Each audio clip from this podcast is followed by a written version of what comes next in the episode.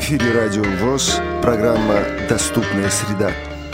Здравствуйте, дорогие друзья! Вас приветствует программа «Доступная среда». И сегодня у нас в гостях экскурсоводы музея «Бородинская битва», «Бородинская панорама», который находится в городе Москве.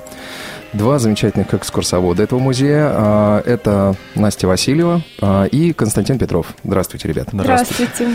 Вот а, расскажите, пожалуйста, вот какими судьбами вы сегодня заглянули к нам? С какой целью?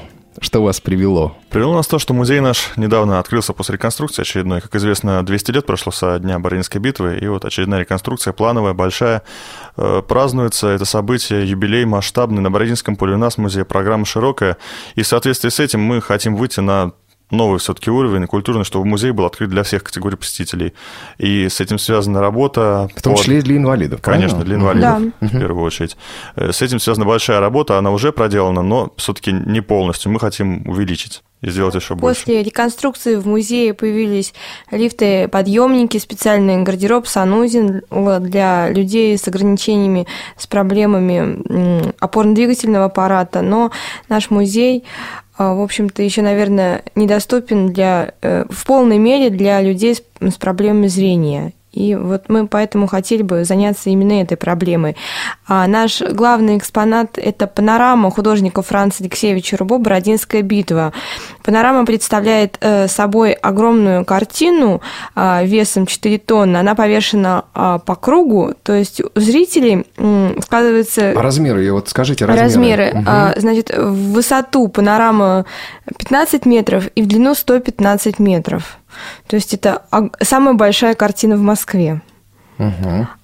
И еще также частью панорамы а, является макет. Это пространство а, между картиной и э, площадкой, где стоят э, посетители. Макет э, состоит из гипса, картона, папье-маше, но мы, вот это вот пространство представляет собой разрушенную войной деревню Семеновская со сгоревшими избами. Вот, то есть Панорама это не только картина, но это еще и объемные предметы на макете. Ребята, вообще скажите, пожалуйста, вот э, вы как экскурсоводы, да, это люди, которые э, соприкасаются, в общем-то, со всеми категориями посетителей. Вот скажите, пожалуйста, раньше вам приходилось работать э, с людьми с ограничениями здоровья? А, ну вот э, в основном это были группы, у которых были проблемы именно вот с передвижением. С передвижением. С передвижением, угу. да. Но и еще у наших э, коллег был опыт работы с посетителями с нарушением зрения, но вокруг нашей панорамы расположено 68 трофейных орудий. Вот, я как раз хотел спросить вас о том, что, э, ну вот панорама это, в общем-то, визуально, визуальная такая, для, больше для визуального восприятия. А как же вот инвалиды по зрению? Вот а, ну что вот, можно увидеть в музее? А, в данный а, ну вот момент у нас вот были а, занятия именно с артиллерийскими орудиями, которые расположены вокруг музея. Также а, в музее есть э, макеты оружия, потом макеты солдат той эпохи, ну, они Форма, где... да, скорее э, всего? Ну, это, это фигурки, фигурки солдат, то есть... Э, то есть как выглядел солдат в Да, той, в ту эпоху той, той разного эпохи. вида, скажем так, войск. Позвольте, я скажу. Э, по поводу панорамы. Действительно, это представляет огромный интерес, потому что панорама наш главный экспонат, и хотелось бы именно ее показать, адаптировать для такого посетителя с нарушением зрения. То есть мы сейчас занимаемся проблемой да тифлокомментирования. Да, потому что превращается это ну, не в показ картины, а скорее в доступный интересный рассказ, скорее всего. Либо э, слабовидящие, либо совсем невидящие. Э, также присутствует еще и звуковое оформление, тоже вовлекает нас в бой.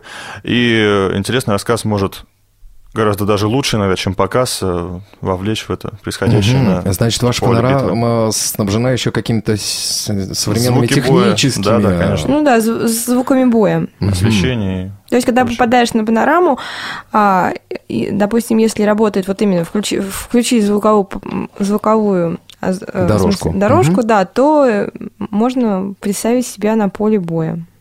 То есть там есть свист ядер, а, звон оружия, ну, же, соответственно, крики солдат, крики солдат ура, да, да, то есть можно понять, что идет бой. Скажите, пожалуйста, а вы вот используете в инсталляции, вот, э, собственно, в панораме, это, панорама – это же большущая инсталляция, да, я так понимаю, это сложнейшее техническое сооружение, еще кроме всего прочего. А вот э, какой-то видеоряд вы используете? Или э, нет? Именно на панораме, да, в самом зале да, панорамном, к сожалению, видеоряда нет, но и я не знаю даже, где в этом использовать, но у нас есть виртуальный зал. Виртуальный, зал. Виртуальный вот, зал, да. А, ну и в виртуальном зале э, у нас, во-первых, стоит э, такой ну, ну, макет панорамы самого здания. То есть здание панорамы это цилиндр, который опирается на прямоугольник. А, то есть вот э, в как э, в помещении, которое напоминает прямоугольник, а, там у нас, э, собственно, сами залы, а панорама вот находится как раз вот в этом большом цилиндре. И все-таки побольше про виртуальную реальность. Этот зал открыт буквально недавно, как раз после реставрации. Раньше его не было, и это как раз рассчитано на людей с ограничением, с ограниченными возможностями. Э, в первую очередь для инвалидов по передвижению, но и для инвалидов по зрению тоже можно его использовать. Там есть мониторы по кругу, они висят. Зал 3D еще называется. Там же есть также и звуковое сопровождение, полностью откроет как раз в сентябре. Честно говоря, я сам полностью не представляю, что там будет точно, но это 3D-проекция, по всей видимости, будет. То есть это большая, большая проекция, которую, в общем-то, люди, которые имеют, в общем-то, неполную потерю зрения, смогут оценить в полном да, объеме.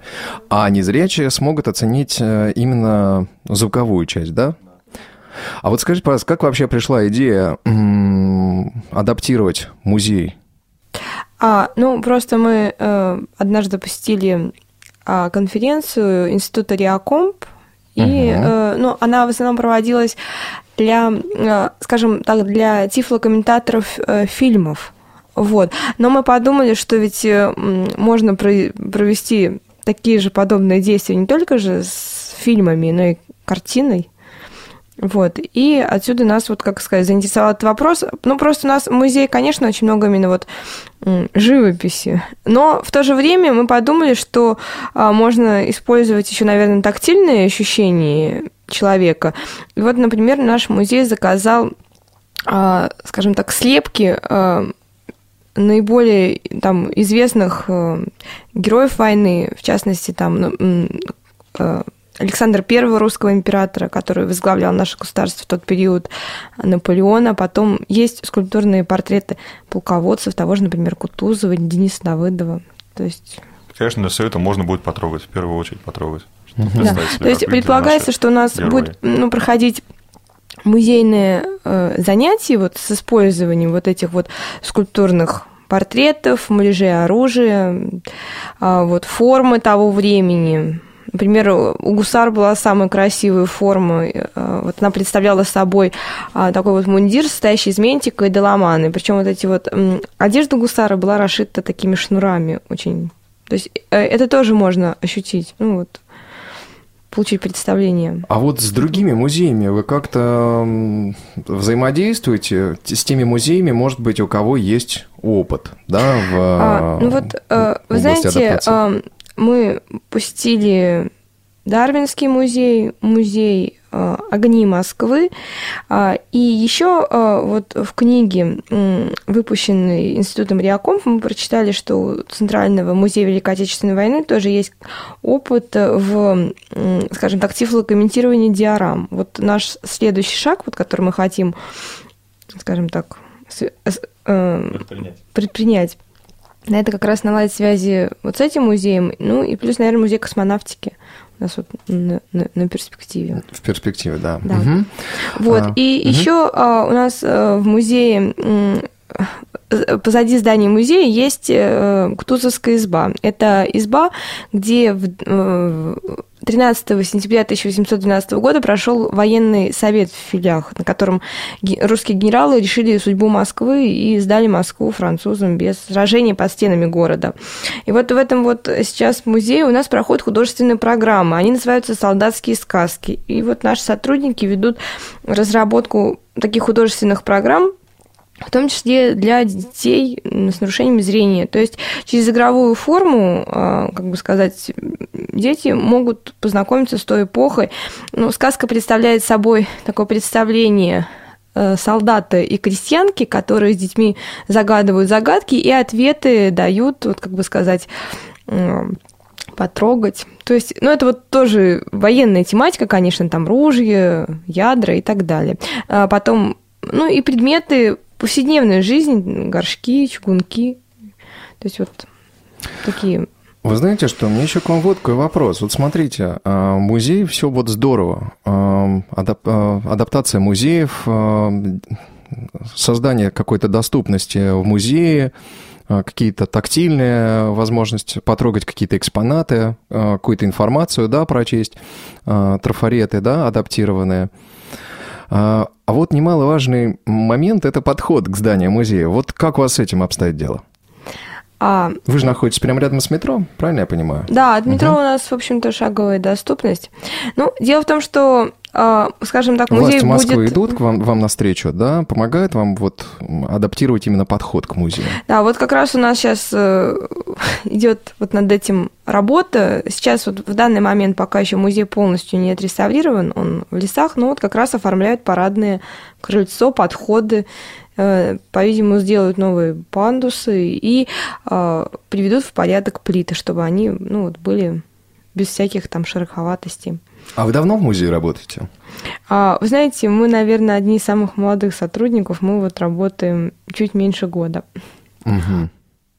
Понятно. А вот э, опыт э, общения с, э, ну, предположим, с незрячими, да, у вас какой-то есть? Или вот, ну, там, может быть, вы встречаетесь на улице, подмечаете что-то? Ну вот может быть, вы сейчас стали больше обращать внимание на то, как э, передвигаются незрячие, а, а на то, знаете, как передвигаются опорники, а, да? Я вот в институте угу. училась с мальчиком э, незрячим, его звали Руслан Чердонов. Угу. Вот. А какой институт вы? А, московский, а, педагогический, бывший Ленинский. Угу. А вы, Костя? Я Московский институт имени Крупской, сейчас МГОУ областной. Угу, да, да. Угу. А, да, вот, э, в общем, Руслан учился с нами, он получил историческое образование, но вообще он очень хорошо пел. И вот, если можно воспользоваться случаем, если вот вдруг Руслан меня слышит, так что ему большой привет. Ну, будем надеяться, что Руслан слышит. А, ну так, а, Кость, а вот вы как-то вот, я не знаю, может быть, как-то поменялось представление о том, что нужно, потому что, понимаете, очень важно, а, когда ты первый раз сталкиваешься предположим, с человеком, у которого ограниченные возможности, иногда э, кажется, что ему нужно помочь, но на самом деле так, ну, как бы не нужно делать. Не нужно ему помогать, он сам вполне я, справится. Да, я понимаю, что люди даже с ограниченными возможностями, это люди самодостаточные. И даже в этом случае самодостаточность повышается. То, что человек э, больше, больше вещей делает сам, скажем так, проще. И это у меня вызывает исключительное уважение. Если нужно помочь, я ну, просто наблюдаю. Если действительно помощь нужна, я это вижу. Э, вы знаете, ну как раз вот мы сейчас в этом плане направлении тоже ведем работу. Вот почему у нас именно вот экскурсоводы там, скажем, посещают э, занятия, не занятия, а вот конференции Риакомпа или, например, пришли в музей ВОЗ. То есть Именно потому, что нам работать с посетителями. И, конечно же, нам... Как вам музей ВОЗ по адаптированности? Похвалите нас.